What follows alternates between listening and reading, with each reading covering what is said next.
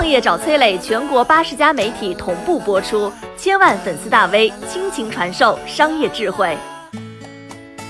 你还记得八零后的服装领导者美特斯邦威吗？看看周成建的成败之路到底经历了些什么？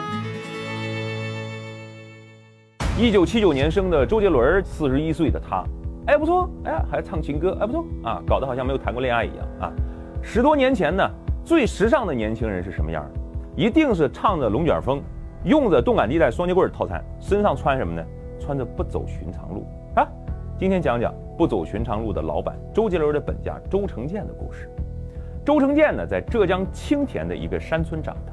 八岁的他呢，就帮家里的小卖部去管账，以数学第一的成绩考上了县里的初中。但是周围家境富裕的同学啊，对贫困的周成建有成见啊，用圆珠笔在他后背噗呲啊扎穿一个窟窿，戳穿了他的旧 T 恤衫，戳伤了他的后背。成建回家之后，走廊灯关上。书包放，自己配了点草药，山药当归枸杞够，看我抓一把中药，附加一点骄傲啊！但这破了一个洞的 T 恤衫啊，在周成建的心里留下一个大窟窿。就这样啊，三年二班的周成建立下两个愿望：一，希望年轻人都能穿上便宜时尚的衣服；二，希望自己摆脱穷困的命运。初中毕业之后呢，周成建决定踏实去学个手艺，他选择了裁缝。啊，他们儿子我喜欢，从小就耳濡目染，什么兵器最喜欢？绣花针、柔中带刚啊，怎么干怎么干呢？他学了一个月，就学会给人做衣服了。哎，又跑去温州那边学做生意。一九八二年，十七岁的周成建呢，在达成技能和经营两项入门课之后，回到了青田，借了三十万，办了青田服装纽扣厂，摊子不小啊。但毕竟太稚嫩，三年苦心经营，亏的只剩九千块。小城里岁月流过去，清澈的勇气。八六年，二十一岁，周成建呢，带着只剩下的九千块钱，又回到了温州。这次呢，他模仿温州的服装同行，前店后厂，小本经营。这次事业终于慢慢上升，但是没什么品牌啊，订单不稳呢，产品又很土啊，这是困扰那个年代所有服装老板的共同问题。终于来到了一九九四年，港派服饰的兴起让周成建看到了目标。代表品牌，比如说优丹奴啊、巴尼路啊那些东西，哎，周成建迅速就摸清了港派时尚的门道。一，他们自己不开工厂，而是砸钱做品牌，然后呢，在广东找生产厂家做代工。二，他们呢迅速铺开加盟店去销货。哎，如今听上去已经很落后的思路啊，在九十年代都是最先进的玩法。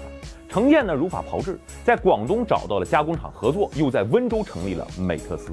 这仨字儿到底啥意思呢？没人说得清楚。程建只说过一点，就是听着不土啊。为啥后面要加上邦威呢？这个倒说得清，就是扬我国威的意思。同时呢，他自己儿子就叫邦威。一九九五年，温州市中心的五马街开了第一家邦威专卖店。开业当天啊，步行街铺上了直通这家店的红地毯，气派非凡。为了让自己看上去跟港派时尚更贴近，他就找来了四大天王之舞王郭富城代言。阿成练习了很久很久很久，终于把这句话说明白了。每个人都有自己的舞台，思路非常清晰了。随后就是啪啦啪啦樱之花想加盟的纷至沓来。八零一代啊，就我这代人，在两千年左右啊，先后走上工作岗位。啊，这代人呢，迫切想要摆脱老一辈的思想对自己的束缚。服装就是性格最好的表达的外化。成功的成建呢？马上引来大批模仿对象，比如说原来他的加盟商叫邱光和，哎，照着他做出了穿神马就是神马，还有什么唐诗啊，什么乙醇呐，这几个啊，在那个年代基本上支配了八零后这一辈的男女的时尚。二零零三年，周成建的专卖店已经扩张到了一千八百多家，销售额达到二十亿。哎，这一年周杰伦登上了《时代周刊》封面，比四大天王还要红。当年这个白色可乐啊，找周杰伦代言费是八百万。那周成建呢，花了一千万把周杰伦签下了当自己服装代言。那一年呢，七里香正红，别人都说周成建呢，你找这个代言人太贵了。周成建说：“关你啥事儿？树上的麻雀在电线杆上多嘴，说的就是你。”这一年呢，所有的岛国料理店呢都上线了一道硬菜，叫秋刀鱼。为啥呢？歌里唱了呀。听说这个滋味，猫跟你都想了解啊，可见这歌有多火。这一年呢，周杰伦帮他本家把零售额突破了四十亿大关。二零零八年，周成建成功上市了，他成了国内最有钱的财主。零九年，端木带着楚雨荨逛了一下周成建的店，全国的门店数突破五千家。一一年，当年营收做到九十九点五个亿，但是这也成了他最后的巅峰。在一零年之后啊，开始落寞的不只是周成建，而是整个走过十多年疯狂发展的传统时尚服装，包括学习对象港派时尚。首先是以咋了为代表的外国快时尚的进攻。啥叫快时尚呢？传统的是总部出设计，工厂生产，加盟商销售，服装一年出几个新款，一旦不好卖，大量库存。但是这个咋了呢？从设计到店里上架，最快只要几个礼拜，啊，咋了？单品的数量又很少，不易产生库存。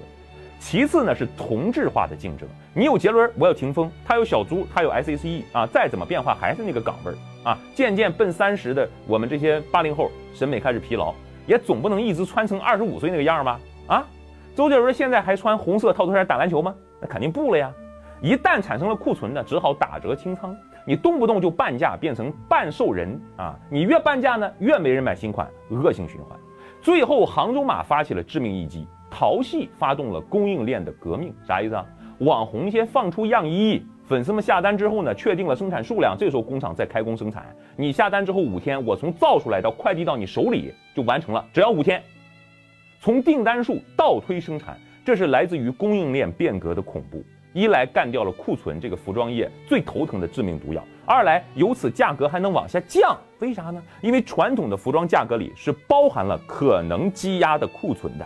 一零年，周成建也尝试过做电商，但是浅尝辄止，错过发力的最好时机。一五年呢，儿子周邦威挂帅亮相瞎奇葩说，仕途有范儿，但是西来的粉丝没能运营好，再度失去了战场。杰伦依然挺好。也没有人否定他的地位，只是年轻人呢拥有了更年轻的选择，且更多。我们无法否定年代，但必须承认时代。两千年，二十一岁那小伙子唱着可爱女人出道，被斥责吐字不清。在龙卷风里啊，其实他已经唱出了这一行的真谛：爱像一阵风，吹完他就走。这样的节奏，谁都无可奈何。